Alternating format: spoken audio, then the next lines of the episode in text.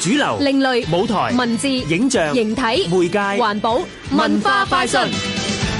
世界知名嘅日本攝影師及當代藝術家荒木經惟，六十年代喺日本千葉大學研讀攝影及電影。七十年代開始，佢摒棄傳統寫實攝影，開始發掘人類存在意義，慢慢走向情色風格。四十多年嘅創作生涯，出版超過四百五十本書籍，作品亦被眾多博物館收藏。愛欲同埋死亡一直係呢一位攝影大師嘅創作核心。佢作品中嘅女性身軀、情色風格雖然備受爭議，但已經成為佢個人作品嘅經典印記，仲成為新銳攝影師爭相膜拜嘅對象。唔少演藝人亦都曾經成為大師鏡頭下嘅模特兒，例如 Lady Gaga、Bjork、G Dragon 等等。其實荒木經惟嘅愛情生活亦備受關注。一九七一年，荒木經惟自費出版第一本攝影集《感傷的旅程》，就係、是、記錄佢同太太洋子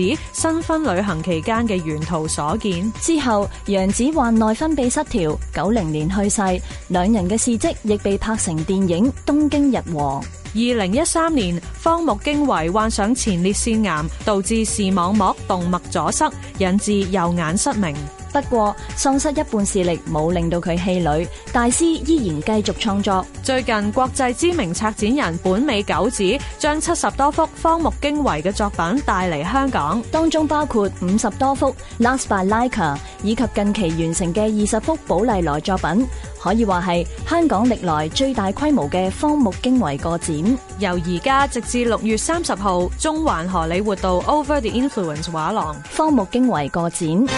香港電台文教組製作，文化快訊。